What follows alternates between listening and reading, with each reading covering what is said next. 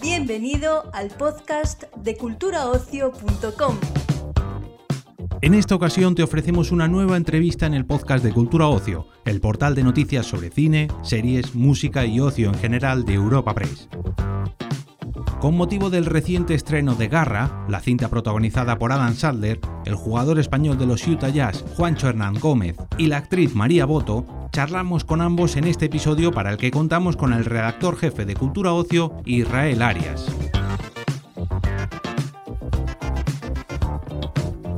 Bueno, eh, María, Juancho, eh,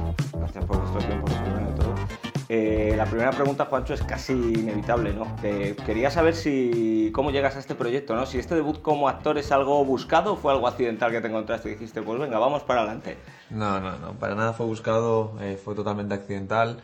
Eh, fue un poco gracias a la pandemia, eh, gracias al COVID, gracias a mi hermana, que fue la que me impulsó un poco a hacerlo, desesperados porque estábamos aburridos en casa de mi hermano, en Charlotte, que en ese tiempo jugaba allí, eh, estábamos confinados, llevamos un mes juntos y bueno, eh, durante cinco o seis meses antes me habían dicho el casting, era un casting un poco abierto, que estaban buscando a alguien que jugara baloncesto, que hablara español o otros idiomas, porque todavía no sabían dónde iban a hacer en la peli.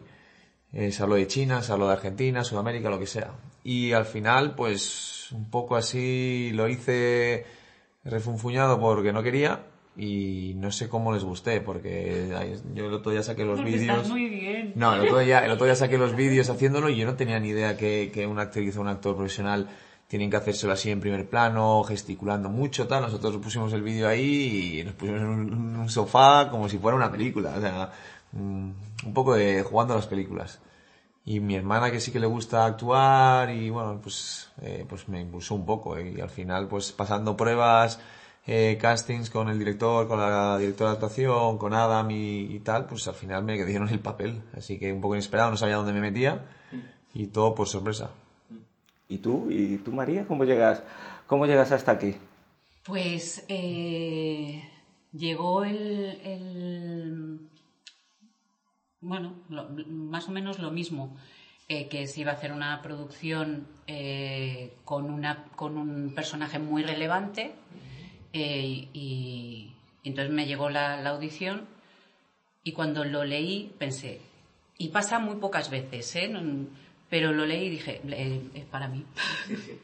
O sea, no sé por qué tuve la sensación de que conocía al personaje muchísimo. Entonces, eh, nada, hice la audición y, y les pareció muy bien. Lo- el- los nervios que tenía yo es que tenía que pasar como muchas fases, ¿no? Tenía que pasar al director, a LeBron James, a Adam Sandler, a los productores. y yo Muchas lo- más pantallas que Claro, producción lo único eh, que nacional, ¿no? es, Ay, por favor, que le guste a LeBron James. No sé por qué. Era como, a ver si le gustó a LeBron James. Ahora sí, seguro que sí. Eh, y al parecer le gustó mucho. Eh, ¿Y cómo fue rodar con, con alguien con, como Adam Sandler? Tú, María, tienes más experiencia rodando con, con grandes... Tú tienes una trayectoria también, Muchas también, gracias, muchas gracias. también muy, muy, muy dilatada. Eh, pero en tu caso, eh, ¿no te daba como un poquito de impresión? En plan, uf, ¿cómo fue tu relación con él? Muy buena desde el primer día. eh, la verdad que no tuve nervios, no tuve, o sea, cuando le conocí directamente conectamos. Él es, o sea, no es ni de lejos la estrella que podría ser. O sea, él es un tío muy tranquilo, él le encanta el baloncesto, es un fanático. eh, se notaba que se ponía nervioso cuando venía algún jugador porque él ama el baloncesto. Él lo ve, lo vive. eh, si a lo mejor llevamos 15, 16 horas de rodaje, se quiere ir a jugar después, le duele la cadera, le duele la rodilla y quiere seguir jugando. O sea, él ama el baloncesto, lo ama mucho más que el 50% de la NBA. Y, y nada, desde el primer momento pues conectamos, eh, te- tuvimos una gran relación y eso se ve luego en la película. Entonces pienso que gracias a ello pues ha impulsado la película y la relación entre Stanley y Bo. Mm, Y trabajando con, con gente con tanta experiencia como María, como Adam, ¿cuál es el mejor consejo que te han dado para afrontar esta, esta nueva aventura? Yo creo que el mejor consejo que me, hayan da- que me han dado, a ver, tampoco tengo mucha idea de, actuar ni nada, entonces el mejor consejo me dijeron que fue, fuera tú mismo, que fueras natural, que, en el cine al final es repetir, repetir, y incluso las mejores tomas son las que sales natural, que no te fuercen a decir algo que no te sale. Y no sé, he aprendido un montón, he aprendido muchísimo cada día eh, con María, eh, todas las escenas, incluso las escenas duras como, como la de llorar, ella estaba a mi lado y pues eh, aprendes mucho, aprendes que el cine no es jiji jaja, que es una profesión muy importante, que hay gente que se prepara durante muchísimos años y, que son profesionales, que trabajan eh, durante mucho tiempo para preparar un papel, eh, da igual que sea corto o largo, porque cada pieza es importante para que salga una gran película. Y hablando de ser tú mismo, ¿metiste algo de tu experiencia personal de cuando yo, porque eh, tu personaje Bob pues tiene un, impacto cuando llega allí a, Estados Unidos con todo ese circo de la NBA y eso que no se ha metido todavía, todavía dentro, pero metiste algo, ¿te sentiste identificado en alguna de las cosas que le pasan al, al chaval cuando llega de uff? Sí, sí, sí, sí. Eh, no somos la misma persona, pero sí tenemos muchas eh, semejanzas. Eh, su camino y el mío han sido parecidos. Al final llegar a Estados Unidos, pues sin que confíen en ti, hacerte un nombre, luchar por ti mismo, luchar por un sueño, e intentar que tu familia y tus amigos estén orgullosos de ti, eh, sobreponiendo que la familia es lo primero. Eh, tenemos muchas cosas eh, parecidas, pero sí que la profesora de actuación me ayudó mucho a, a separar las personas, que no te creyeras el personaje y que tú eres una persona real y que el personaje es un personaje. Entonces hacíamos mucha meditación para, creerte para meterte en el personaje y, y, después para salir del personaje. Entonces sí que teníamos muchas semejanzas, pero pero somos completamente diferentes. Y me ha gustado un poco eso, el vivir dos experiencias, el vivir otra persona, con otra vida diferente, con una madre que también ha tenido una vida muy dura, que le ha enseñado a su hijo a luchar por sus sueños, a primero poner su familia y a ser que al hijo ser, yo quería ser como mi madre, porque ella me ha criado solo, porque yo quería criar a mi hija eh, solo y, no quería haber sido como mi padre, entonces me ayudó mucho a, a crear ese personaje.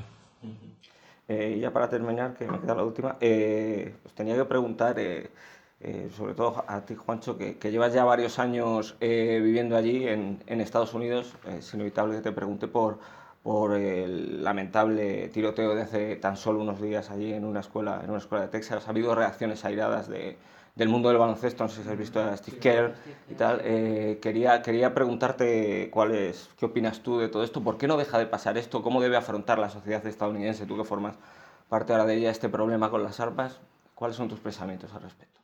Mm, a mí me sigue pareciendo alucinante que un chaval de 18 años que en Estados Unidos no puede ni beber alcohol tenga el permiso o la facilidad de coger un arma y quitar tan fácil la vida de tantos niños inocentes, entrar a un colegio, entrar a un hospital, entrar a, un supermercado. Y el problema es que es eso, es la facilidad con la que consigue las armas. Eh, me cuesta creer que en el siglo XXI no han cambiado esa ley, me cuesta creer que los senadores eh, no hayan cambiado esa ley eh, por mantener su poder. Steve Kerr habló pues, por todo el pueblo americano, él es activista, su padre fue asesinado también en un acto terrorista. Más claro no se puede decir. al final los que la tienen que cambiar son los que tienen el poder. Nosotros pues podemos seguir eh, ayudando, hablando, protestando, eh, pero al fin y al cabo va a seguir pasando si no cambia. Eh, va a seguir. María, no sé si quieres añadir algo en este sentido. Sí, que, que las leyes se pueden cambiar y no tiene que ser siempre una cuestión económica. Y, lo que decía Steve Kerr de los 50 senadores que no quieren votar y que llevan dos años con la ley, porque por seguir manteniendo una, una cota de poder, eh, creo que ya está bien. Se ha dejado claro que en cada país, cuando ha habido un tiroteo, y ha salido en todas partes, Inglaterra, Australia, Nueva Zelanda, cuando hubo un tiroteo, se hicieron leyes al día siguiente para que eso no volviera a suceder. No sé cuánto tiene que pasar en Estados Unidos para que cambien las leyes es una cuestión eh, económica y política, de, no querer cambiar. Ah, cuatro segundos, tres, dos, uno. Se nos acabó el tiempo.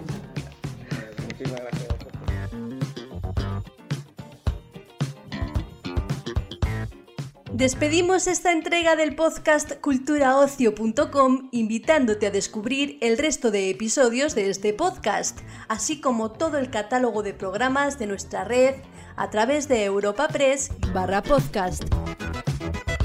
Recuerda, todos ellos están disponibles en las principales plataformas de podcasting.